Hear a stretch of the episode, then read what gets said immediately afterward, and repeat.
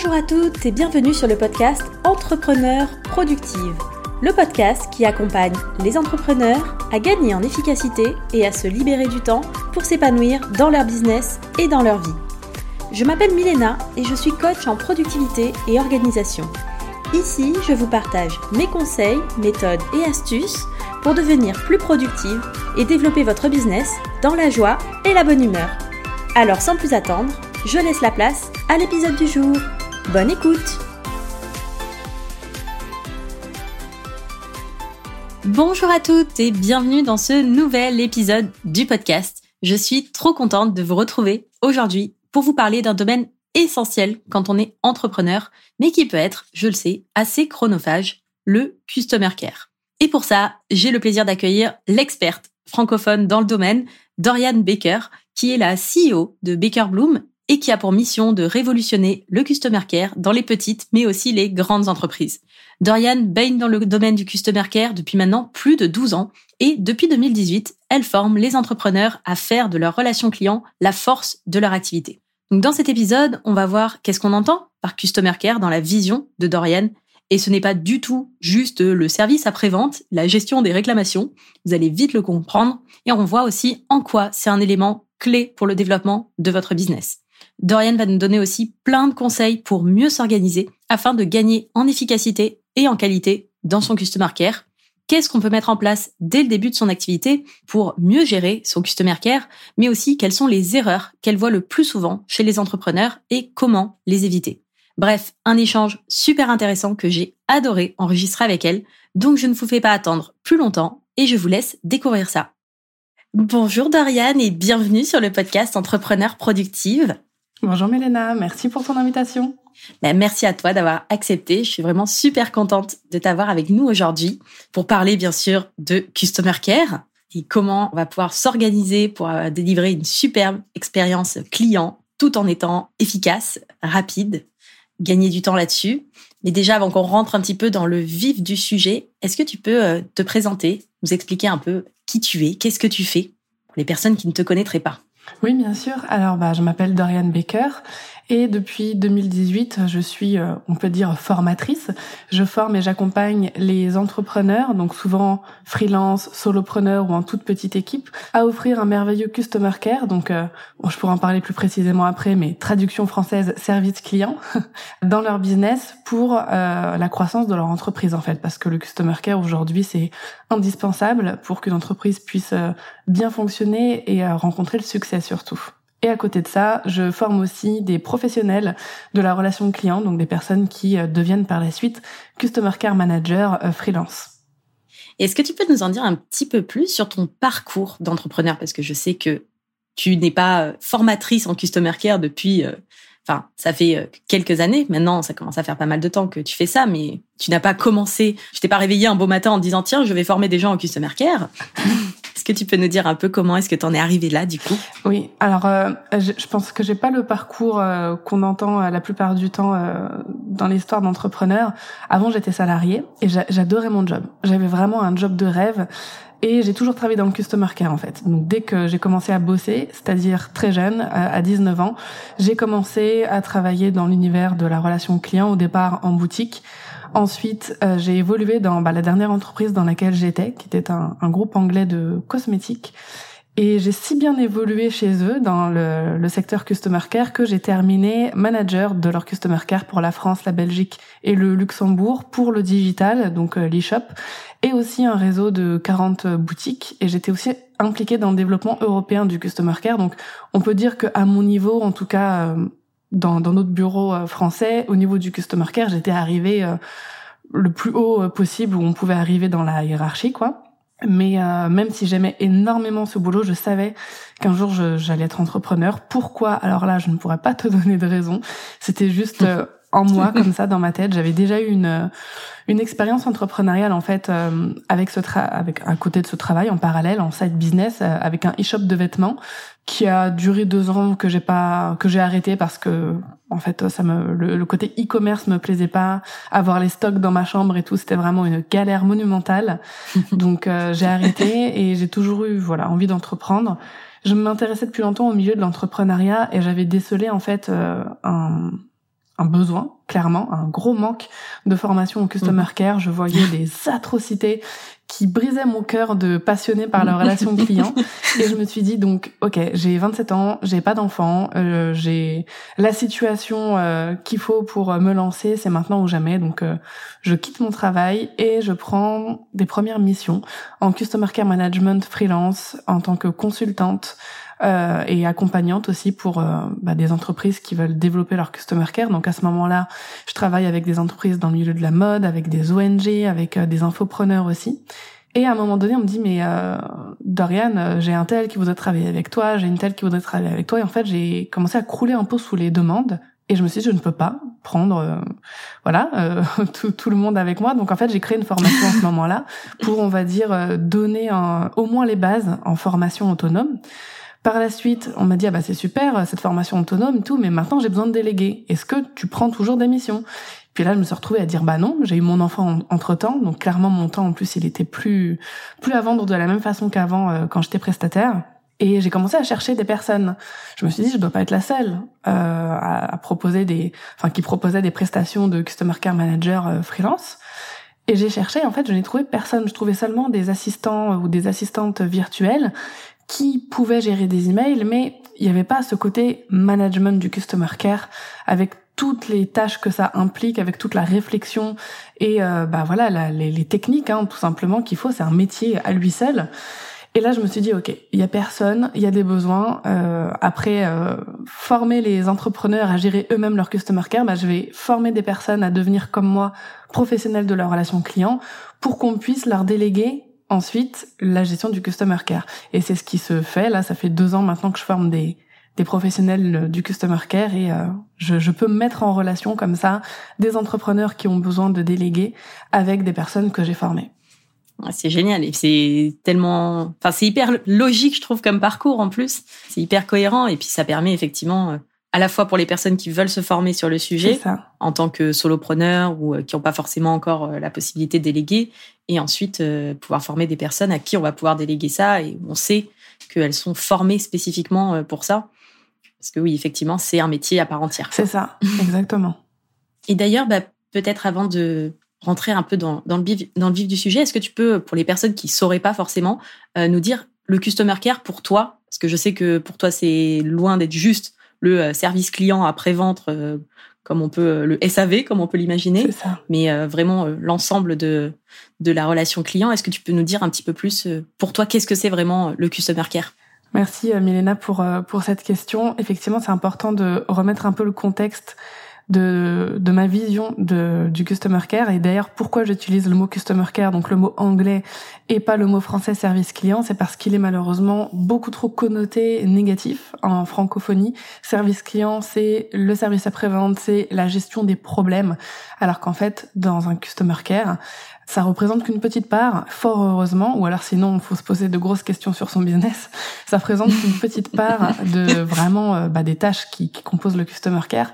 Et pour moi, ça va beaucoup plus loin en fait que juste une tâche. Le customer care, c'est une philosophie business qui met au centre de toute notre stratégie en fait l'humain. Et quand je dis l'humain, c'est surtout notre client idéal, notre cible, la personne qu'on veut aider, la personne à qui euh, on s'adresse. Et surtout, le customer care, ça démarre pas qu'une fois l'achat effectué. Ça démarre bien avant, la relation euh, de confiance et s'installe dès les premiers contacts, dès les premiers échanges, même si c'est un commentaire Instagram, euh, un DM, un email envoyé suite, à, je sais pas, à la consommation euh, d'un contenu, d'un épisode de podcast. Vraiment, dès les premiers instants où on va commencer à échanger avec quelqu'un, le, le, care commence en fait, le customer care. Pour la partie avant achat, si on veut, vraiment séparer les termes, on peut appeler ça audience care. C'est la façon dont, dont moi je l'ai défini. Mais vraiment, le customer care, ça englobe vraiment tout ça, tout ce qui est expérience aussi client qu'on va faire vivre à partir euh, bah, pendant toute la phase d'avant achat, donc le parcours euh, client, jusqu'à la fidélisation. Ça regroupe vraiment tout toutes les interactions et tout ce qui va impacter directement les personnes concernées par le customer care qui sont l'audience, les prospects et les clients. Et c'est euh, tellement important parce que n'importe quel business, pour avoir un business, il faut des clients. Exactement. Sans clients, on peut on peut pas avoir de business, on peut pas avoir de chiffre d'affaires. Et je suis contente parce que de plus en plus de monde quand même euh, prend conscience que c'est essentiel de prendre soin des clients et pas juste euh, leur répondre euh, s'ils sont pas contents. Donc donc c'est génial, ouais, que ça ça se démocratise un petit peu plus maintenant. Ouais. bah, tu participes quand même beaucoup à cette ah bah, démocratisation aussi. Enfin, en tout cas, au niveau de l'entrepreneuriat, l'entrepreneuriat web français, euh, tu es clairement quand même une référence là-dessus. Et du coup, d'après toi, quels sont les éléments qui sont vraiment essentiels à mettre en place dès le début de son activité pour justement avoir euh, bah, dès le départ un customer care euh, de qualité Justement, on est là aussi pour parler d'organisation. Et donc, je vais commencer par ça parce que c'est la problématique la plus importante dans le customer care, c'est que la plupart des entrepreneurs ne ne voient pas comment l'organiser. En fait, ils, ils le subissent. Ils, juste, ils le font ou ils le subissent. Il y a des messages qui arrivent, ah bah faut les traiter. Et en fait, il y a rien qui est anticipé, il y a rien qui est euh, préparé en amont pour quand ça arrive, et surtout, je le souhaite, hein, mais de recevoir énormément de messages, énormément de sollicitations, de pas se retrouver euh, pris au dépourvu. Donc, première chose, c'est organiser la gestion de son customer care, c'est de se dire, OK, quand est-ce que je check ma boîte mail? Et c'est pas de se dire je me rafraîchis ma boîte mail tous tous les trois quarts d'heure. C'est vraiment de se dire ok je, je fixe euh, un ou deux temps dans la journée pour relever et répondre à mes emails. Pareil euh, est-ce que je le fais tous les jours c'est mieux quand même du lundi au vendredi. C'est quand même mieux de le faire tous les jours ou si vraiment on est débordé est-ce que je me fixe pas de le faire tous les deux jours? Donc c'est vraiment se dire ok quand est-ce que je le fais? À quel moment? Et de, de noter ces tâches là comme n'importe quelle autre tâche qu'on euh, pourrait faire dans, dans, son business. Déjà, ça permet d'être sûr de répondre dans un délai de réponse euh, satisfaisant pour les clients, mais aussi soi-même d'avoir moins de charge mentale et euh, de pas être toute la journée sur euh, ses, commentaires Instagram ou quoi et de se dire à la fin de la journée mais en fait j'ai fait que ça ça me prend trop de temps alors qu'au final si c'est organisé ça ne prend pas tant de temps que ça c'est de se fixer aussi une heure de fin c'est-à-dire une heure euh, limite à laquelle on ne va plus du tout aller voir ni les mails ni les commentaires ni rien moi cette heure là c'est 18 heures parfois j'ai un peu de mal à m'y tenir surtout que sur Instagram je peux avoir des conversations perso aussi en DM mais en tout cas, euh, la plupart du temps, à partir de 18 h il y a plus de, je ne réponds plus nulle part euh, à personne. Et s'il y a une, urgence monumentale, en général, un membre de mon équipe. Après, c'est facile pour moi maintenant parce que j'ai une équipe, mais un membre de mon équipe peut me contacter euh, sur WhatsApp ou quoi. Mais voilà, vraiment organiser comme ça. Préparer aussi les, des templates de réponse. Ça, c'est quelque chose qui sauve tellement, tellement de temps. Et quand on débute, on n'a pas de temps à perdre, en fait.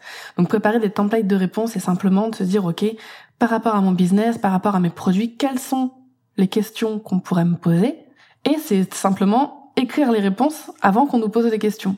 Donc créer des templates qu'on va ensuite personnaliser, ça permet d'anticiper déjà tout ce qu'on pourrait nous demander. Et le jour où on nous pose ces questions, eh ben elles sont déjà prêtes, on a déjà le template qu'il faut, on a juste à les personnaliser, à les adapter à la personne. Et on a gagné énormément euh, de temps pour ça. Donc déjà, ces points organisationnels, mais aussi ce qu'il faut mettre en place dès le début, c'est plus un travail de conscientisation de la relation client, de, se dire que c'est vraiment essentiel et important et qu'en fait, toutes les actions qu'on va mettre en place, il va falloir les réfléchir par rapport à l'impact que ça va avoir sur nos clients. Donc séparer par exemple le marketing et le customer care, c'est une grosse erreur. Il faut créer sa stratégie marketing en fonction bah, de notre objectif bien sûr qui est de vendre, de, de, conseiller selon les besoins, de vendre aux bonnes personnes, mais il faut toujours réfléchir aux actions customer care à mettre en place après une opération marketing par exemple. Demain tu décides de mettre en place des ads, il faut que tu sois sûr de pouvoir assurer derrière tous les messages sur Facebook, par exemple, qui vont arriver, tous les messages dans ta boîte mail qui vont arriver, parce que tu vas toucher une audience froide qui ne te connaît pas, et ces personnes auront peut-être beaucoup de questions. Donc, faut vraiment toujours anticiper et pas faire les choses en se disant, ah super, je mets telle action en place, on verra bien. Non, c'est de te dire, ok, si demain je reçois 400 messages, est-ce que j'ai la possibilité de les traiter? Ça, c'est important, vraiment anticiper et inclure le customer care dans toutes les décisions, toutes les stratégies en fait qu'on va mettre en place. Hmm. C'est vraiment quelque chose qui doit être un fil conducteur sur euh, l'ensemble des domaines de, son business, quoi. Exactement. Au final.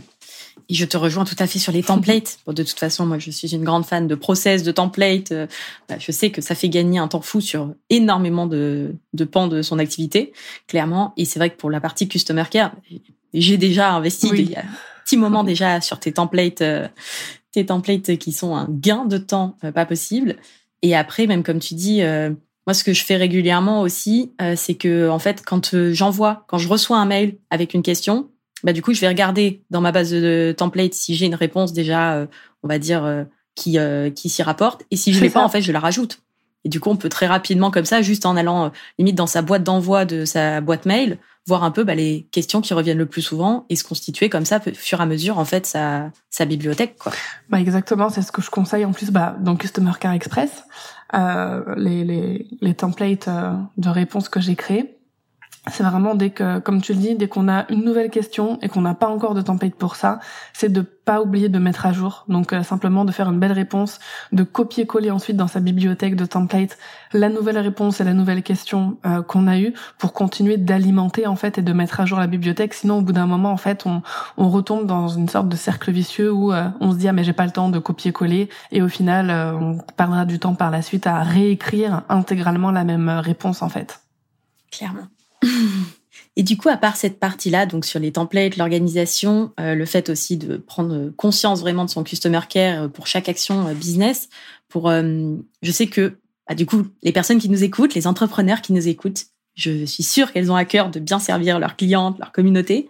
Mais c'est vrai que quand on est toute seule, hein, en mode solopreneur, qu'on doit tout tout faire, c'est un aspect du business qui peut prendre quand même pas mal de temps. Est-ce que toi, tu as des, quand même des, des conseils, des petits tips à nous partager pour gagner justement en efficacité sur le customer care, euh, soit bah, sans perdre en qualité, voire même bah, du coup en améliorant même euh, la qualité de son customer care au passage. Oui, bah je vais réinsister sur les deux points rapidement qu'on vient de voir, s'organiser et créer des templates. Alors ça pour le gain de temps, l'organisation que j'ai conseillée et les templates, la plupart de mes élèves, euh, enfin des, des, membres de mes formations, remarquent un gain de temps quand même de trois heures par semaine en moyenne, donc c'est c'est quand même énorme. Ensuite, on peut intégrer d'autres éléments comme un système de self-care. Donc le self-care, en fait, c'est un système qui va permettre à ton audience, tes prospects, tes clients, de prendre soin d'eux-mêmes. Je mets des gros guillemets, hein, ça se voit pas, mais je mets des gros guillemets là quand je le dis, parce qu'en fait, ça va permettre de s'adapter à certaines personnalités, de nos clients, parce qu'il y a des personnes qui préfèrent trouver par elles-mêmes les réponses avant de nous contacter. Il y a vraiment des personnes que ça embête hein, de devoir euh, nous écrire pour avoir euh, une réponse euh, qui normalement pourrait être assez rapide. Donc c'est de mettre en place une foire aux questions, une FAQ, partout où on peut. Sur les stories à la une, sur notre site par exemple, dans la partie contact, nous c'est ce qu'on a fait sur notre site, on a d'abord une FAQ avant que les personnes nous envoient le message comme ça, bah, ça leur permet de trouver la réponse beaucoup plus rapidement et de leur éviter de bah, leur faire perdre du temps à eux aussi, hein, à, ces personnes aussi, et de d'éviter de, nous écrire. Le but du self-care, c'est pas d'éviter que les gens nous écrivent, pas du tout. Encore une fois, je le répète, c'est vraiment pour s'adapter aux différentes personnalités. Et en même temps ça permet bah, de gagner du temps pour tout le monde. Et quand on est solopreneur comme tu l'as dit bah, d'éviter d'avoir des, des emails euh, qui euh, nous font perdre du temps à nous et euh, comme je disais aussi aux personnes qui auraient préféré trouver les réponses elles-mêmes. Donc ça peut être ce système là un système de self-care si jamais on est prestataire de service aussi. Avoir un espace euh, partagé avec son client, c'est magique, c'est génial. Là, je vais parler de l'outil euh, Notion parce que j'aime beaucoup cet outil.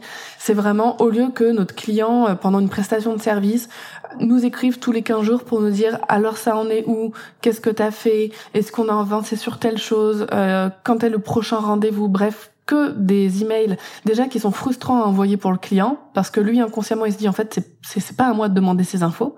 Ça devrait m'être fourni. Et en plus ça fait perdre du temps au prestataire. Ça peut même euh, mettre la pression.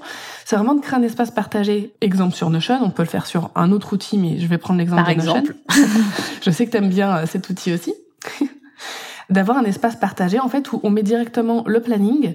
Ben voilà, de telle date à telle date, il se passe ça. Telle date, on a rendez-vous, voici le lien. Vraiment d'avoir tout, d'intégrer sur cet espace partagé avec son client, que le client ait simplement à se connecter sur cet espace et de regarder, ah bah voilà, date du jour, euh, ok, j'ai, j'ai, mon prestataire a fait telle chose, ah on a rendez-vous demain à telle heure, ok, euh, je vois où il en est dans la progression du projet, tout est ok, j'ai pas besoin de le contacter. Ça évite au client bah, de perdre du temps à nous écrire. Ça lui évite de la frustration, peut-être parfois même un petit peu d'inquiétude. Ça nous évite à nous d'avoir à le rassurer, d'avoir à, donner des informations qui au final peuvent être données de façon beaucoup plus efficiente euh, dès le départ bah, dans cet espace client par exemple. Moi, ça, c'est vrai que je te rejoins 100% là-dessus. Moi, je fais plus de prestations individuelles aujourd'hui, mais euh, avec toutes les personnes avec qui j'ai pu collaborer, euh, c'était via des espaces Notion partagés. Et c'est un tel gain de temps et euh, bah, ça permet aussi de désencombrer euh, sa boîte mail. Ça permet que tout le monde soit au courant en temps réel de qu'est-ce qui se passe, de où est-ce qu'on en est. ça rassure tout le monde. C'est vrai que c'est c'est beaucoup plus fluide. Et ouais, là-dessus, c'est. Et j'avoue que Notion, bon, j'ai pas testé tous les outils non plus qui existent, mais c'est vrai que Notion là-dessus, c'est très très facile de partager une page avec avec quelqu'un de lui donner des droits euh, pour qu'il puisse modifier ou pas, ou qu'il soit juste, euh, qu'il puisse au moins voir l'avancement. Ça se fait en un clic et euh, ouais, c'est c'est rassurant et en même temps un gain de temps et de fluidité dans la collaboration qui, qui est assez dingue, je trouve. C'est ça. Et en plus, je trouve que ça donne une image de marque professionnelle au prestataire. Ça fait vraiment pro quoi. La personne, euh, le, client se dit ah ouais, il a pensé à tout, euh, c'est top. Euh. souvent, ça donne vraiment cette impression waouh en fait. Comme on dit en customer care, on cherche à provoquer le wow effect chez les clients, mais clairement un bel espace Notion. Alors quand je dis un bel, hein, pas pas besoin de mettre des images, des guirlandes partout, mais au moins qu'il soit clair, compréhensible et en plus comme tu dis sur Notion, ce qui est très facile, c'est qu'on peut présenter les informations sous différentes formes et sur une même page, on peut intégrer différentes bases de données qui présentent euh, voilà, on peut mettre une timeline pour voir où on en est dans le projet, un calendrier avec euh, les rendez-vous, euh, on peut mettre un board pour voir qu'est-ce qui est à faire, qu'est-ce qui est en cours, qu'est-ce qui est terminé. Bref, on peut vraiment faire plein de choses. Ouais, c'est très efficace, quoi et puis ça fait gagner du temps à tout le monde parce que ça veut dire aussi que euh, bah, moi je suis pour la centralisation des informations. Hein, c'est quand même toujours beaucoup plus simple d'avoir tout au même endroit. Là, tu sais que sur cette page-là, tu retrouves euh, toutes les informations, les notes euh, des différentes réunions, des échanges. Tu peux mettre des vidéos, tu peux mettre des images. Enfin, absolument tout peut être au même endroit et du coup tu évites aussi et ton client évite aussi de devoir se reperdre dans sa boîte mail en disant alors ah oui au début m'a envoyé un message avec le un mail avec le devis puis alors la facture et puis là on s'était dit ça et puis enfin en vrai, les boîtes mail, c'est l'enfer là-dessus. Où est mon lien Zoom pour euh, le rendez-vous? Ouais. Au moins, là, t'as une page, un lien. Tu sais que, voilà, si tu veux toutes les infos, elles sont là, quoi. Exact. Je pose pas la question. Je valide à, 1000%. De toute façon, on parle de Notion, donc forcément, je valide. Et du coup, sinon, quelles sont les erreurs, toi, que tu vois le plus souvent en termes de customer care Et du coup, bah, pendant qu'on y est, euh, comment est-ce qu'on peut les éviter? L'une des erreurs les plus courantes, c'est de se laisser emporter par ses émotions. Le customer care, là, je vais, je vais dire un fait. Je pense que tout le monde sera d'accord avec moi. Ça crée de la charge mentale clairement, parce que c'est des relations humaines, parce qu'il y a des personnes qui ont des attentes vis-à-vis de nous. Elles attendent une réponse, elles attendent une réponse rapidement, elles attendent une belle réponse, c'est-à-dire qu'il leur apporte euh, tout le, toutes les informations dont elles ont besoin, mais souvent un petit peu plus, c'est-à-dire qu'on va mettre les formes, on va essayer de mettre de, de la chaleur, de, de l'intention dans ces réponses. Et en fait, à un moment donné, surtout dans les périodes de rush où on a énormément de boulot, ça crée de la charge mentale. Et il suffit pendant ces périodes-là qu'on ait un seul client qui n'y met pas les formes. Quand je dis client, enfin, ça peut être aussi quelqu'un de son audience hein, sur Instagram. Une seule personne qui va pas mettre les formes, qui va euh, dont, dont, on va mal interpréter le message, parce que la plupart du temps, les messages écrits, c'est 50% d'interprétation personnelle hein, aussi sur le, le, le contenu. Et il suffit de ça pour péter un câble et euh, prendre une capture d'écran du message, le balancer en story Instagram, puis faire une story face cam ensuite super énervé en se disant ouais, j'en ai marre, c'est pas normal de recevoir des messages comme ça, les gens sont bêtes, euh, j'ai marqué l'information juste avant. Et ça en fait c'est clairement, euh, et là je pense que tout le monde voit de quoi je parle, tout le monde a assisté un jour à un entrepreneur qui pète un câble en story ou ailleurs en email ou peu importe, mais qui va rendre public en fait sa frustration. Et en fait, c'est pour moi, c'est un appel à l'aide. Clairement, ce genre de comportement, c'est inconscient, mais c'est un appel à l'aide en mode je ne m'en sors plus. Euh, qu'est-ce qui se passe? Je me laisse déborder par mes émotions. Ça peut arriver à tout le monde, clairement. Et quand je dis que c'est une erreur, c'est parce que ça peut être largement évité. Déjà, quand on reçoit un message qui nous provoque des émotions comme ça assez violentes, c'est de le remettre en non-lieu et de l'oublier euh, au moins une journée. Vraiment. Alors je sais que c'est difficile, surtout quand on se sent attaqué personnellement, etc. Mais vraiment, si on se force à l'oublier, à le remettre en non-lu et à se dire, ok, là je peux pas, je vais y répondre demain. On peut même écrire très rapidement, bonjour, j'ai bien lu votre message, je n'ai pas la possibilité d'y répondre maintenant, je reviens vers vous demain. Voilà, comme ça on sait que la personne, elle a euh, une réponse, qu'elle va patienter, et nous on passe à autre chose. Le lendemain, quand c'est un peu redescendu, qu'on peut prendre du recul, c'est d'analyser, de se dire, ok, pourquoi son message me provoque autant d'émotions. Pourquoi je réagis comme ça? La plupart du temps, si on analyse les émotions qu'on ressent, tout est lié à notre ego. Souvent, c'est notre ego qui est touché. Et la plupart du temps, je dis bien la plupart du temps, bien sûr qu'il y a des cas de personnes qui vont être de mauvaise foi, etc. Mais dans plein d'exemples que j'ai pu voir sur les réseaux ou même qu'on me faisait remonter, en fait, les, les, messages des clients étaient ultra légitimes. Puis la plupart du temps, il y avait un complément qui était placé avec. C'est juste qu'à un moment donné, c'est ah par contre, j'aurais aimé euh, que telle chose soit faite comme ça. Je suis pas très satisfaite de tel élément. Et souvent, c'est très factuel. Et en fait, c'est juste l'entrepreneur qui va overreacted, comme on dit en anglais, je sais plus, mmh, euh, surréagir, voilà, par rapport à son ego, par rapport au fait qu'il soit blessé. Alors qu'en fait, si on se met dans une posture professionnelle, qu'on reste neutre, qu'on analyse qu'on analyse pardon factuellement qu'est-ce que nous dit ce message, la plupart du temps, c'est un cadeau. On se dit OK, cette personne me dit ça, telle chose ne l'a pas euh, comblée, ne l'a pas satisfaite ou elle n'a pas compris telle chose, c'est qu'il y a peut-être d'autres personnes qui sont dans le même cas qui ont juste pas osé euh, me le dire. Et c'est encore plus vrai si on a deux ou trois fois le même retour. À partir de trois fois, là, c'est plus un hasard. S'il y a trois personnes qui nous font le même retour d'insatisfaction, c'est qu'il y a clairement quelque chose à améliorer de notre côté et en vrai, chaque retour nous permet de nous améliorer. Bien évidemment, je je mets pas dans dans dans cette case comme je viens de le dire, tout ce qui est mauvaise foi, euh, haters, trolling sur les réseaux ouais, sociaux. les trolls. Voilà, non, là je parle vraiment de retours justifiés qui parfois vont euh, nous blesser et on va réagir euh, de façon ultra inappropriée. Et souvent, c'est simplement dû, voilà, à cette euh, sensibilité, à parfois aussi une santé mentale euh, fragile. Hein, faut dire la vérité, quand on est entrepreneur, euh, parfois, waouh, c'est chaud, quoi.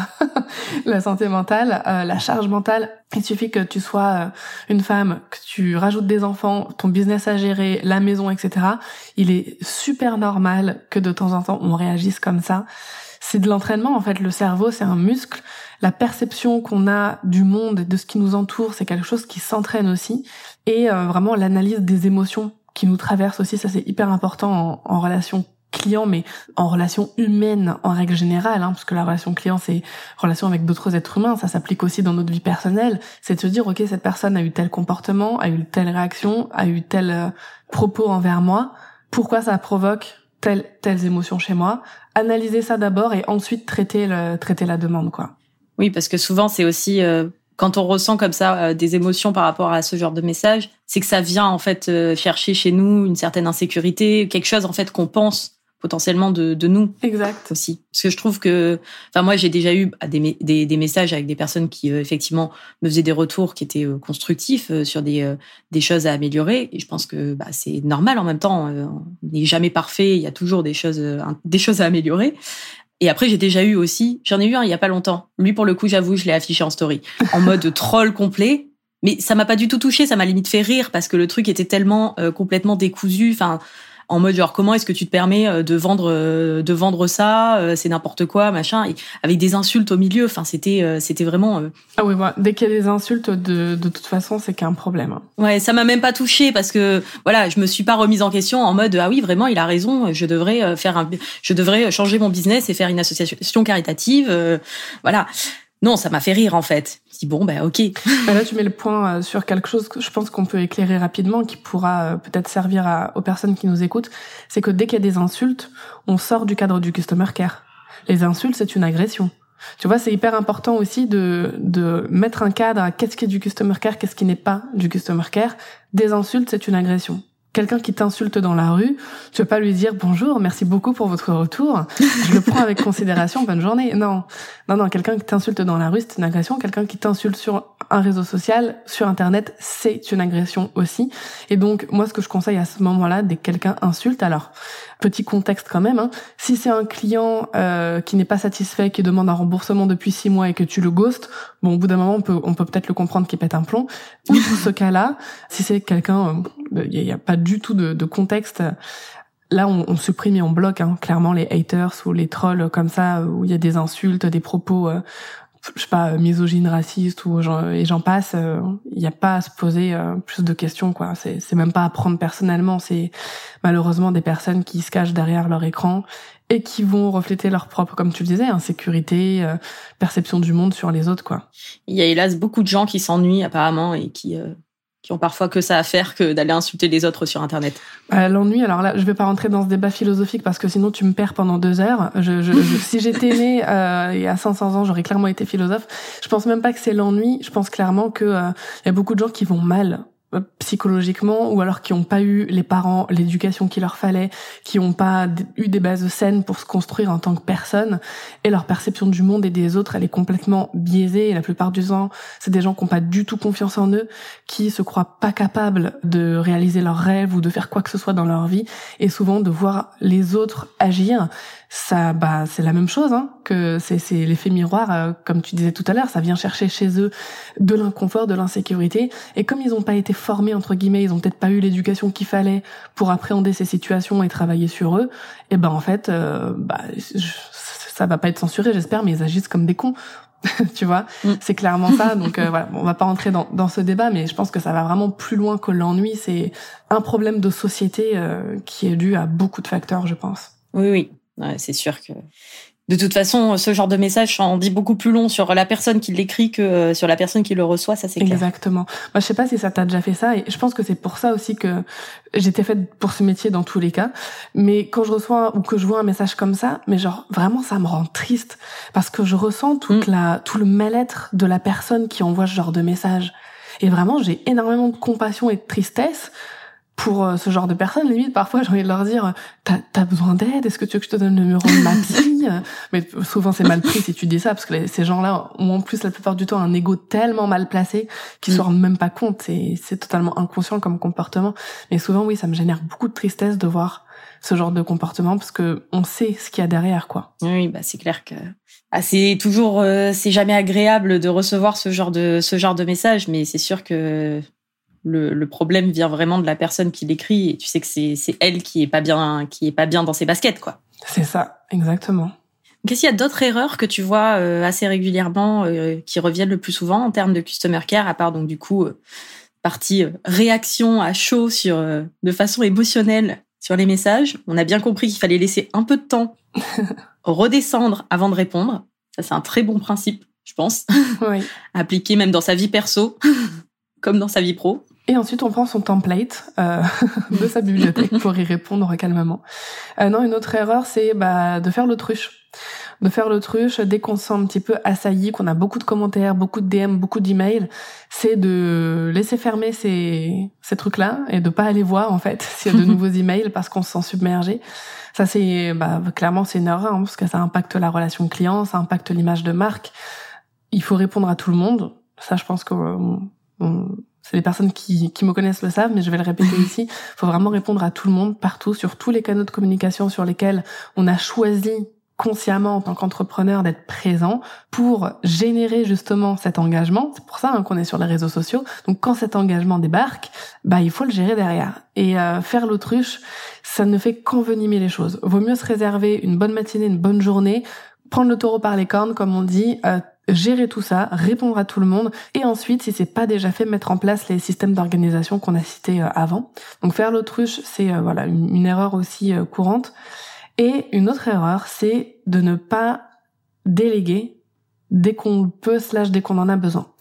Il faut savoir à un moment donné qu'en tant qu'entrepreneur, vous allez être obligé de déléguer votre customer care. Vous allez y passer, ça c'est sûr parce que c'est pas votre zone de génie. Votre zone de génie, c'est bah, votre thématique, euh, le, métier, votre pourquoi, c'est votre expertise que vous délivrez à vos clients. Gérer euh, le customer care, à un moment donné, vous allez devoir vous en détacher un peu.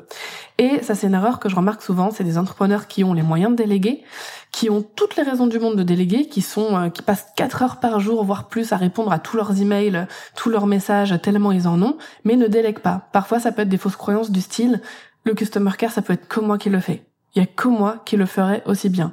Je suis désolée, l'appareil, il va falloir mettre votre ego de côté. Non. Un customer care manager le fera tout aussi bien que vous. Euh, si euh, voilà, c'est un bon professionnel de la relation client, il le fera tout aussi bien euh, que vous. Il y a une deuxième croyance aussi, c'est de se dire que les clients, les prospects, l'audience vont être déçus que ce soit pas mmh. l'entrepreneur lui-même qui réponde, alors qu'en fait, eux, ils veulent juste qu'on prenne soin d'eux au final, si ça leur apporte plus de valeur que ce soit quelqu'un d'autre qui leur réponde, ils seront beaucoup plus contents plutôt que de devoir attendre deux semaines que l'entrepreneur ait le temps de leur répondre, que la réponse sera peut-être pas hyper complète, hyper fournie parce qu'il fera ça à la va-vite. Non, euh, ça c'est vraiment euh, une erreur de se dire je ne peux pas déléguer mon customer care, il y a que moi qui peux le faire. Les clients seront déçus s'ils n'ont pas accès à moi directement. On peut trouver mille et une façons de continuer d'avoir une relation avec ses clients. Aujourd'hui, moi, j'ai une Customer Care Manager Pourtant, je suis professionnelle de la relation client, hein, mais j'ai une customer care manager qui gère euh, les emails, les groupes, etc. Mais je garde un pied bah, dans tous les tous mes groupes de clients. Je me mets au moins 10-15 minutes par jour pour faire un tour euh, et voir là où je peux réagir, euh, mettre un petit emoji, apporter une réaction, apporter un complément. Pareil pour les emails, il y a certains certains cas que je vais reprendre parce que j'ai envie de répondre à ce moment-là à cette personne. Et aussi avec les lives. Enfin, je suis formatrice, donc euh, dans mes formations, je, je, je mets des lives et donc chaque semaine ou chaque mois pour certains produits, je vois mes clients en live et on échange en direct. Et je trouve que c'est beaucoup plus riche. Ma prestation, en fait, elle est beaucoup plus qualitative d'avoir ces temps-là avec mes clients en direct ou en échange plutôt que euh, de. Je, sais que si je gérais encore toute seule ma relation client aujourd'hui, je j'aurais pas le temps ni l'esprit qu'il faut, l'esprit libre entre guillemets qu'il faut pour être aussi efficace pendant ces lives par exemple. Donc voilà, il y a plein d'autres moyens de continuer d'avoir un, un vrai contact de qualité avec ses clients. Vraiment, si aujourd'hui vous savez que vous avez besoin de déléguer et que vous le pouvez en termes de budget, en sachant que quand on a quelques quelques tâches, quelques heures de customer care à déléguer par semaine, le budget peut tourner autour de 300-500 euros par mois euh, maximum. Et quand le customer care manager est efficace, il met même deux fois moins de temps que vous, euh, une fois qu'il est bien formé à votre business, à faire les mêmes tâches que vous. Donc euh, voilà, pour donner un ordre d'idée, petite parenthèse, Venez me voir si vous avez besoin de déléguer votre customer care. J'ai euh, pléthore de professionnels très bien formés par mes soins euh, qui sont prêts à vous aider pour ça. Ouais, mais ça de toute façon la délégation c'est un vrai sujet. Euh, quand on passe, euh, enfin quand on commence notamment euh, comme ça en mode solopreneur, on est tout seul et on gère tout.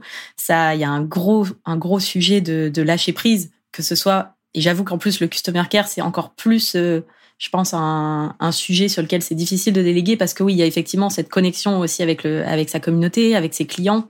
Et c'est quelque chose, bah, même si on se sent un peu débordé, je pense qu'il y en a quand même beaucoup. C'est quelque chose qu'on aime, tu vois, quand même échanger avec nos clients, échanger avec euh, notre communauté, avoir leur retour. Euh, c'est hyper enrichissant même pour euh, développer son business. Mais comme tu dis, c'est pas parce que on délègue le customer care que ça veut dire qu'on lâche complètement tout et qu'on va plus jamais lire un mail ou, ou répondre à, qui que ce soit. Il y a quand même toujours des moyens de, de garder ce contact et, et même parfois, comme tu dis, de répondre à certains mails ou de répondre à certains messages parce que tu as envie de le faire, tout simplement. C'est ça, exactement. Mais ouais, le lâcher prise et la délégation, ça peut faire l'objet de, de, tout un tout un épisode. oui. Donc ouais, ne pas hésiter à déléguer dès qu'on en ressent le besoin et aller voir Dorian qui a formé euh, plein de super euh, customer care managers pour nous aider là-dessus. Et du coup, toi aujourd'hui, bah, justement, tu as commencé un petit peu à en parler. Comment est-ce que toi, tu t'organises du coup pour euh, ton customer care? Tu disais que tu avais maintenant une personne qui travaille avec toi là-dessus. Combien de temps du coup ça te prend Combien de temps elle ça lui prend? Comment est-ce que vous vous organisez du coup euh? alors, ça va dépendre des périodes de l'année parce que pour certaines, euh, quand on lance les sessions de formation justement pour le campus Customer Care, pour euh, former des Customer Care Managers freelance, là, le, le temps de Customer Care augmente énormément parce que bah voilà, il y a des, il y a les, le groupe à animer, il y a énormément de questions à répondre et c'est tout à fait normal. Il y a aussi des corrections à effectuer. Donc comme c'est une customer care manager et qui travaille avec moi depuis très longtemps en plus, elle fait partie de l'équipe pédagogique, donc elle va aussi corriger avec moi les copies des customer care managers. Sinon, le reste de l'année, ça peut lui prendre seulement euh, 15 minutes par jour. 15-20 minutes selon les emails qu'il y a à traiter, etc. Donc c'est pas non plus euh, énorme. Aujourd'hui, elle gère euh, bah, la boîte mail Hello, donc la boîte mail générale. Elle va aussi gérer les DM Instagram et les commentaires Instagram de du compte Campus Customer Care et du compte Baker Bloom. Donc ce sont deux comptes Instagram euh, voilà qui sont séparés de mon compte euh, personnel Dorian Baker, on va dire, même si ça reste mon compte professionnel.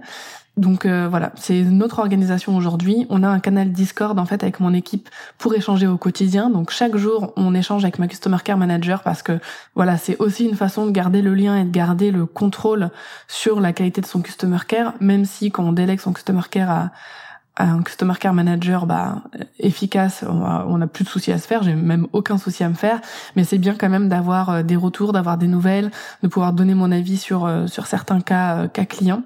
Donc on échange très régulièrement. Et voilà un petit peu notre organisation. Donc hors période de campus, 15-20 euh, minutes par jour, et en période de campus, là ça peut prendre beaucoup plus de temps, beaucoup plus d'heures à cause euh, des, des, corrections justement. Oui, parce que là, sur la période du campus, c'est vraiment tout un accompagnement, une formation qui est quand même assez dense, j'imagine. C'est ça. Et donc, par contre, ton compte Instagram à toi, Dorian Baker, celui-là, c'est toujours toi qui gères. Ouais, pour le moment, c'est toujours moi qui gère, bah, parce que déjà j'ai beaucoup de conversations perso dessus avec ma famille, mes amis, mais aussi des conversations pro-perso, donc des, euh, des collègues entrepreneurs ou euh, des amis entrepreneurs où bah il y a des conversations pro, mais euh, parfois voilà comme c'est aussi des potes, bah ça peut être aussi du perso. Et pour le moment, moi, j'aime garder. Il y a aussi beaucoup de personnes avec qui j'échange depuis très longtemps, donc ce sont des personnes de mon audience, mais qui sont, euh, je sais pas, euh, des, des potes Instagram, je sais plus, je sais pas comment appeler ça, mais vraiment des personnes avec qui j'échange. Voilà, on a créé une relation euh, personnelle virtuelle, même si ça reste pro. Et il y a peut-être certains certains DM que je vais pouvoir déléguer à certains moments de l'année pour bah, des questions que j'ai. C'est bizarre hein, ce que tu vas m'entendre dire, mais des questions que j'ai pas l'habitude de recevoir, style qu'est-ce que c'est que le customer care, c'est quoi votre formation, etc. Je dis que j'ai pas l'habitude de recevoir parce que l'audience que j'ai actuellement, avec les contenus que je crée, etc., c'est rare que je reçoive ces questions. En tout cas sur les réseaux sociaux. Et donc peut-être que ces questions-là, ça va être ma customer care manager qui va euh, qui va les traiter. Euh, et moi, je vais garder les conversations euh, que j'ai depuis très longtemps. En fait, c'est ça le truc, c'est que les relations que j'entretiens avec beaucoup beaucoup de personnes maintenant depuis des années sur Instagram, bah, c'est moi qui vais garder la gestion de ces messages. Donc mon compte à moi, oui, pour le moment, c'est moi qui le garde, mais il n'est pas exclu qu'à certaines périodes de l'année, on soit deux dessus, avec un tri euh, dans, euh, avec le système de drapeau. Tu sais, je peux par exemple taguer d'un drapeau toutes les réponses que euh, ma customer care manager doit traiter pour que pour lui faciliter le travail, quoi. Ouais, c'est vrai que moi c'est pareil, je me dis puisqu'à un moment donné, je serai forcément aussi amenée à déléguer le customer care et c'est vrai que je me dis voilà, j'ai des conversations quand même avec des personnes depuis très longtemps et celle-là, je me vois pas du tout à un moment donné euh, le déléguer forcément. C'est ça. Parce que ça, ça serait bizarre, tu vois. ouais, exactement. Mais moi, par exemple, toutes ces personnes-là, je les mets dans le principal, mm. dans le, la catégorie principale de de la boîte Instagram. Et il y a un truc aussi. Alors, je l'ai exploré à titre euh, de formation. Donc euh, je connais très très bien l'outil et je l'utilise pas encore personnellement, mais je sais pas qu'est-ce que j'attends pour le faire. C'est l'outil, euh, la suite business, tu sais, de Facebook. En fait, il y a un gestionnaire de messages qui est incroyable parce qu'en fait, ça fait un mini CRM pour Instagram et Facebook. Donc en fait, on a la possibilité de taguer les conversations de mettre des petites notes, etc. Et en fait, si avec sa Customer Care Manager, par exemple, on partage cette boîte, et eh ben d'un seul coup d'œil, avec les tags, elle peut euh, voir euh, quel message répondre et quel message ne pas répondre. Donc euh, vraiment, pour gagner du temps, c'est un conseil que je donne et dans ma formation, j'enseigne comment utiliser la suite Facebook Business pour gérer ses DM, mettre des tags, etc. Parce que c'est hyper, c'est comme un CRM, mais pour Instagram et Facebook, ça fait vraiment gagner beaucoup de temps. Mais c'est marrant que tu dis ça parce que justement, j'ai découvert hier le système des tags et je me suis dit, c'est euh, hein. génial. c'est génial. voilà. parce que en plus sur Instagram, la plupart du temps, les gens ont des pseudos et euh, ça peut être des clients à nous euh, dans nos programmes par exemple ou dans notre prestation de service. Mais en fait, le nom euh, sur la facture et le nom sur Instagram, c'est pas le même. Donc quand on se rend compte et qu'on arrive à faire des links, ah bah ok, euh, petite fleur de Haute-Savoie, c'est euh, Gertrude. ok, bah je vais pouvoir mettre un tag euh, Gertrude machin sur le compte Instagram euh, Petite fleur de Haute-Savoie et je sais maintenant que quand Petite Fleur de Haute-Savoie vient me parler, c'est Gertrude en fait. ouais, c'est vrai que ça c'est pas toujours évident et euh, bah, si c'est des conversations qui sont assez poussées, etc. Suivant les personnes, j'arrive à faire le lien entre les deux, mais c'est vrai que du coup le fait qu'il y ait cette multitude aussi de canaux euh, de communication entre, euh, bah, par exemple les communautés, Discord, Slack, etc. dans les programmes, les emails, les messages Instagram. Des fois c'est pas toujours facile de faire le lien.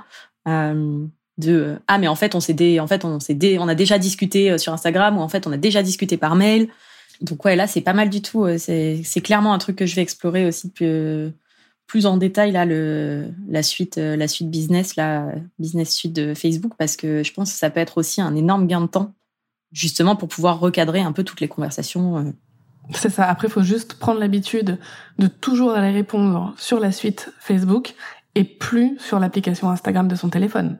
Et je pense que c'est l'une des raisons pour lesquelles beaucoup ne passent pas sur la suite Facebook parce que c'est tellement plus facile, on a tellement l'habitude, là notre petit pouce, il est euh, il est entraîné, il connaît tous les gestes à faire.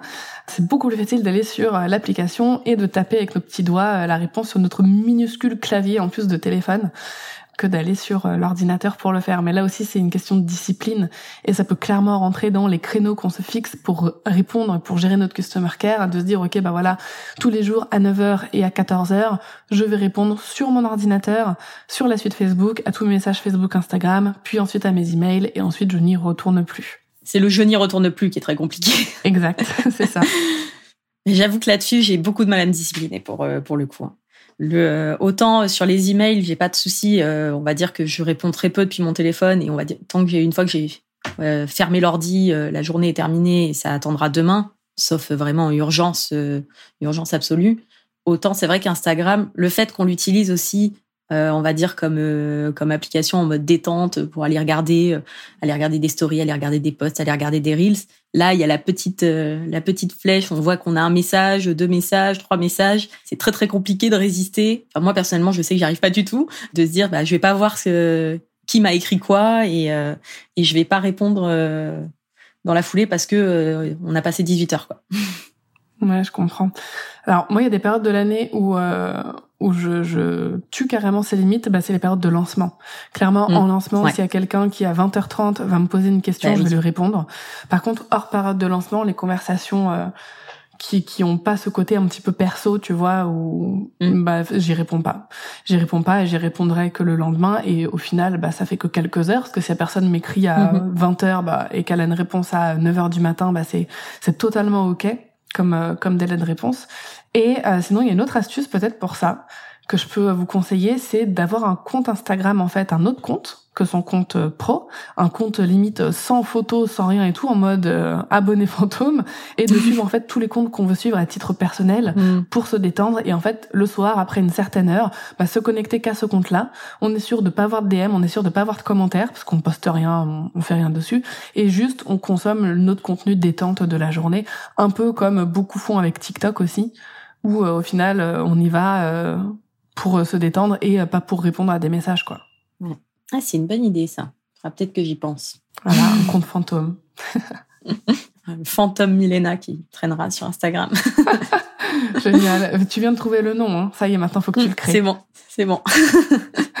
Et du coup, si tu devais recommencer de zéro, qu'est-ce que tu ferais, toi, différemment en termes d'organisation dans ton business? Ou au contraire, qu'est-ce que tu ne changerais pas?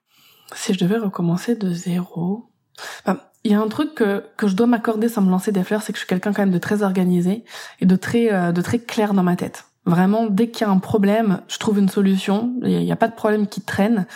Donc là, j'aurais rien à te dire de euh, qu'est-ce que je devrais changer. Alors, je pense que la première année de ma vie d'entrepreneur, j'ai fait beaucoup de tâches inutiles. C'est-à-dire, genre, créer moi-même mon site internet, ce genre de choses. Mais à l'époque, j'avais pas le budget pour déléguer. Donc, si je reprends le même contexte de j'avais pas de sous, je le referai parce que j'avais pas le choix. Donc, en fait, il y a rien que je changerais parce que dès que j'ai pu déléguer, j'ai délégué. Dès que j'ai dû optimiser mes outils d'organisation, je les ai optimisés. Donc en fait, je, bah, je ne changerai rien. Peut-être que si. Une chose, c'est que j'aurais commencé à traquer mon temps plus tôt. Là, je viens de, j'ai commencé à traquer mon temps depuis euh, deux trois mois à peu près. Tu vois là, par exemple, il y a mon toggle qui est en train de tourner en euh, enregistrement de podcast euh, externe, et en fait, ça me permet de voir euh, où part mon temps, où je dois plus l'investir, moins l'investir. Par exemple, si je vois qu'il y a une tâche qui me prend beaucoup trop de temps alors que c'est pas ma zone de génie, bon bah je me dis ok, il faut que je la délègue à quelqu'un. Soit quelqu'un de mon équipe actuellement peut reprendre cette tâche soit faut que je trouve un nouveau talent pour le faire. Et euh, ouais, peut-être traquer mon temps dès le début, mais genre dès le début, vraiment il y a quatre ans, en 2018 quand je me suis lancée. Mais à l'époque, j'avais pas conscience de ces outils, je connaissais pas vraiment. Euh... Donc bon, je l'ai pas fait. Donc si j'avais une chose à changer, ce serait ça, traquer mon temps plutôt. Ça permet tellement de clarté, je trouve, euh, le fait de suivre, euh, de, de, traquer, de suivre son temps, qu'on le fasse de façon ponctuelle ou qu'on le fasse euh, qu'on le fasse au quotidien, enfin voilà, tout le temps, tout le temps. Mais euh, ou alors dès qu'on se sent un peu débordé, euh, je trouve que ça, enfin, les chiffres ne mentent pas quoi. C'est ça. Donc euh, tu même notre cerveau, il est tellement mauvais à estimer le temps que ça va prendre et même a posteriori, quand c'est des tâches qu'on aime, en fait, on a l'impression que ça nous a pris quasiment rien. Oui, c'est vrai. ou alors, en fait, on y a passé deux heures. C'est ça. Ou alors quand c'est des tâches qui sont un peu éparpillées, bah, typiquement le customer care qui sont un petit peu éparpillés un, peu partout dans la journée. Si on se fixe pas des créneaux spécifiques, on se dit bon, ben ça va, euh, 10 minutes par-ci sur mon téléphone, 10 minutes par là, 10 minutes par là. Ouais, mais en fait, si tu fais le compte à la fin de la journée, tu as passé 3 heures, quoi. C'est ça. Et quand on traque son temps, on a tendance à être plus focus et à moins s'éparpiller. Parce que vu que le toggle, il est en train de tourner, on se dit, ah, maintenant, si je fais autre chose, mon toggle n'est plus vrai. Il ne traque plus le bon temps. Donc en fait, on, on, fait vraiment les tâches par bloc de temps. Tu vois là, par exemple, j'ai terminé l'enregistrement de podcast avec toi, je vais t'envoyer la piste et une fois que ça se sera terminé, je vais euh, cliquer sur stop et je vais passer à la tâche d'après. Donc ça permet aussi d'éviter le multitasking parce que contrairement à ce qu'on peut croire, euh, je pense que le multitasking ce n'est pas quelque chose de, de bien, sauf quand ce sont des micro-tâches tu sais, qui nous demande pas du tout de concentration. Mais quand c'est euh, du travail qui doit être un peu plus focus, je pense que faire plusieurs choses à la fois, c'est vraiment pas l'idéal. Et traquer son temps, ça nous force à ne pas faire plusieurs choses à la fois. Je te confirme, le multitâche, c'est très très mauvais en termes de productivité. Notre cerveau ne sait pas faire en fait. C'est ça. On est en fait, il switch, il passe son temps à switcher entre les, euh, les deux tâches, mais il n'est pas capable de faire euh, les deux en parallèle. Donc c'est euh, juste, on perd dans l'histoire, on perd de l'énergie, on perd de la concentration, on perd de l'efficacité, enfin on perd en qualité aussi. Enfin, il y a toutes les raisons du monde pour dire que ce n'est pas absolument pas une bonne idée de, de switcher comme ça entre différentes tâches. La seule chose qu'on peut faire à peu près en même temps, vraiment en mode multitâche, c'est quand ça fait appel à deux zones de notre cerveau qui sont différentes. C'est-à-dire, par exemple, notamment euh, tout ce qui est fonction euh, motrice. Donc, par exemple, on est capable de marcher en étant au téléphone et en parlant à quelqu'un. Exact. Enfin, sauf si, comme moi, tu sais pas respirer en parlant. en, en marchant. Oui, bon, après... Mais oui, non, effectivement. Ou par exemple, écouter un podcast et faire la vaisselle en même temps. Ça, c'est vraiment un truc que j'adore faire. J'écoute jamais de podcast sans rien faire. Genre euh, allongé sur le canapé. Genre euh, si j'écoute un podcast, c'est parce que euh, je suis dans les transports, en train de cuisiner ou ce genre de choses. Ouais, en train de cuisiner, c'est top. Voilà, je confirme. Écoutez mon podcast Entrepreneur Care quand vous cuisinez. Je fais ma pub en même temps. tu as raison. Tout à fait raison. Et celui de Milena, bien évidemment. voilà. Bah normalement, s'ils nous écoutent là, c'est que euh, du coup ils sont en train de l'écouter. Peut-être pas en cuisinant, mais voilà. Mais, mais souvent j'imagine quand j'enregistre un podcast, les gens euh, en train de cuisiner, de faire le ménage ou d'être dans les transports pendant qu'ils nous écoutent. Donc si c'est votre cas, on vous salue. Et si c'est pas votre cas, bah vous pouvez le dire sur l'Instagram de Milan. Mais qu'est-ce que vous faites pendant que vous écoutez notre épisode? Ce serait intéressant de ça, savoir. Exactement. Moi je serais assez curieuse de le savoir, ouais. Du coup, on va arriver sur la fin euh, de cet épisode. Déjà, est-ce que tu veux bien nous partager ce qui serait pour toi le meilleur conseil en termes de productivité? Quelque chose que tous les entrepreneurs devraient appliquer d'après toi J'allais dire une bêtise, mais j'aimerais... J'allais dire avoir un enfant. C'est bête, mais j'ai commencé à être vraiment productive à partir du moment où moi j'ai eu un enfant. À partir du moment où j'ai été forcée hmm. d'être focus sur ce qui compte vraiment, dans euh, mon business. Comme je te disais, la première année de mon business, je faisais plein de tâches. Euh, j'étais un peu forcée, mais en fait, j'ai passé beaucoup de temps sur des tâches qui n'étaient pas essentielles à mon business. dès que j'ai eu ma fille, la première année, je l'ai pas du tout fait garder. Donc, je pouvais travailler que pendant ses siestes et pendant ses temps de sommeil, donc ce qui représentait 3 à 4 heures dans la journée j'ai été forcée d'être ultra efficace pour travailler en 3-4 heures. Et je me suis rendu compte qu'en fait, tout le monde pouvait faire ça, même sans avoir d'enfant. Bien évidemment, c'est une blague. ne faites pas un enfant pour être plus productif. Euh, mais en fait, on peut se forcer et réduire son temps. La plupart du temps, on a des journées à rallonge de 12 heures, mais en fait, si vous comptez vraiment dans les 12 heures de votre journée, vous n'avez pas fait grand-chose et ces 12 heures de tâches peuvent largement tenir en 5 heures la plupart du temps. Donc euh, vraiment, ce serait ça. Le meilleur conseil de productivité, c'est de vous dire, ok, si demain, vous n'aviez que 3 heures par jour pour travailler, quelles sont les tâches que vous supprimeriez et quelles sont les tâches que vous devriez absolument garder? De un, ça peut vous aider à, savoir quoi déléguer. De deux, ça peut peut-être vous aider à supprimer des tâches qui, au final, est-ce que vraiment vous avez besoin de les faire? Genre, euh, traîner euh, deux heures par jour sur Pinterest pour prendre de l'inspiration. Est-ce que vous avez vraiment besoin de tout ce temps pour cette tâche, par exemple. Voilà, ça peut être euh, mon conseil. Alors moi, ça m'est tombé dessus, euh, je l'ai, enfin par hasard, je savais pas que ça allait avoir cet effet sur moi, mais en en discutant avec d'autres parents aussi, entrepreneurs, c'est exactement ce qu'ils ont vécu. C'est ok, comme j'ai eu moins de temps. Puis je crois qu'il y a une loi, hein, une loi où oui, je sais la loi de euh, Parkinson.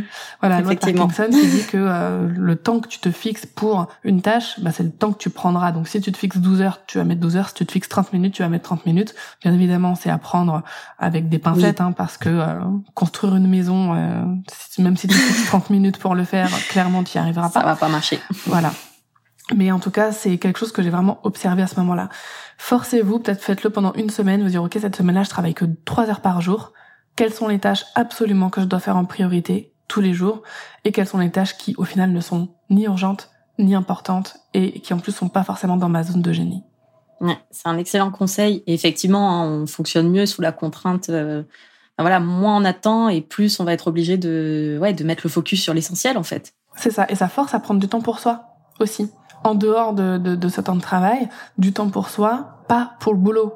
Pas en mode ah bah je peux enfin faire cette tâche que je veux faire depuis longtemps. Non, c'est genre je sais pas euh, lire un livre, prendre un bain, euh, aller faire une balade dans la forêt, du shopping, euh, voir des amis, aller au restaurant, bref, des choses qui vont nous déconnecter en fait du boulot parce que notre cerveau il a besoin de déconnecter du travail, il a besoin de se vider en fait de tout ça et c'est souvent très très souvent à ces moments-là qu'on a les meilleures idées qui surgissent parce qu'en fait notre cerveau et j'adore cette fonctionnalité de mon cerveau, j'espère garder cette fonctionnalité le plus longtemps possible, c'est le fameux travail en arrière-plan. C'est dans ces moments-là que notre cerveau peut le mieux travailler en arrière-plan et être efficace. Alors que si on le blinde, si on le, le, le charge comme pas possible, euh, bah au bout d'un moment, euh, il va rouler moins vite, quoi. Ouais. Bah, de toute façon, moi, je passe mon temps à dire que les pauses, c'est euh, essentiel et que les pauses, c'est parfois la chose, c'est la chose la plus productive qu'on puisse faire. C'est ça. Je te rejoins tout à fait là-dessus. Et effectivement, c'est aussi là où généralement on a nos meilleures idées parce que on laisse de l'espace à notre cerveau pour qu'il puisse associer plein de choses qu'on a pu voir et qu'on a pu faire et qu'on a pu lire et entendre et nous pondre ces merveilleuses idées qui qui débarquent. Donc euh, complètement, faites des pauses, prenez du temps pour vous et arrêtez de bosser 12 heures par jour. Parfait. bon mot de la fin. Exactement. Est-ce que tu peux nous en dire euh, un petit peu plus aussi du coup sur qu'est-ce que tu proposes? On en a un petit peu parlé, mais donc euh, on a parlé donc tu formes des customer care managers avec le campus. Je suis pas sûre qu'au moment où sortira l'épisode ça soit ouvert. Je sais plus, tu fonctionnes avec plusieurs plusieurs promos par an ou une seule? Oui, alors en fait, on ouvre les inscriptions au campus Customer Care en janvier de chaque année et en septembre, cette année, là en 2023. L'année prochaine, ce sera certainement pareil. Donc euh, voilà, il y a une session qui démarre en janvier, une session qui démarre euh, en septembre pour le campus Customer Care, donc pour devenir Customer Care Manager freelance. Si jamais c'est quelque chose qui vous tente là dans l'épisode, vous êtes dit ah bah tiens peut-être que c'est une corde à mon arc que je mhm. pourrais rajouter ou un métier que je pourrais faire. Il y a un, un petit quiz. Alors je sais pas si Milana tu pourras le mettre, sinon euh, je vous pouvez m'envoyer un DM et je vous l'enverrai. Il y a un petit quiz à faire pour être sûr qu'on a la possibilité d'être heureux et d'être épanoui dans ce métier de Customer Care Manager freelance parce que c'est quand même important de savoir si on a vraiment le potentiel d'être heureux dans un métier avant de se lancer et de se former dedans. Et bah, j'ai aussi une formation qui s'appelle Customer Care 5 étoiles, qui là s'adresse aux entrepreneurs, euh, solopreneurs, freelance, qui sont ou prestataires de services ou coach. En fait, peu importe, ça s'adapte à tous les business du moment qu'on est sur le digital, qu'on utilise Internet pour euh, son entreprise.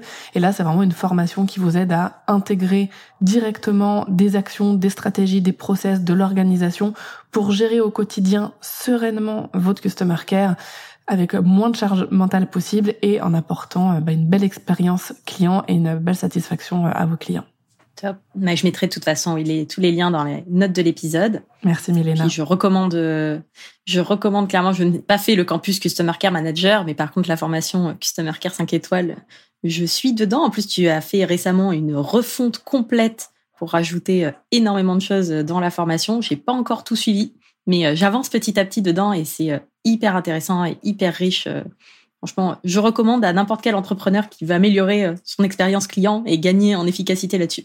Ah, merci beaucoup, Milena. Puis en plus, il y a les, les Customer Care Express, les 300 templates dont tu parlais tout à l'heure. Donc c'est effectivement c'est une belle valeur en plus. Complètement. Merci beaucoup pour euh, tout ce que tu nous as expliqué, pour tous ces conseils. Je pense que ça va aider euh, beaucoup, beaucoup de monde. Et j'espère que si euh, il y avait des personnes qui avaient encore des doutes sur l'importance du customer care euh, dans leur business, j'espère que tous ces doutes sont levés à présent. et surtout que tout le monde aura plein de beaux conseils à appliquer justement pour améliorer leur expérience client et on est tous des business et des clients qui soient, qui soient au top, quoi. J'espère aussi. Merci encore à toi et puis merci à toutes les personnes qui ont écouté cet épisode et euh, bah, bonne journée euh, Dorian, bonne journée à tous et à très bientôt pour un nouvel épisode. Merci Mélena, à bientôt.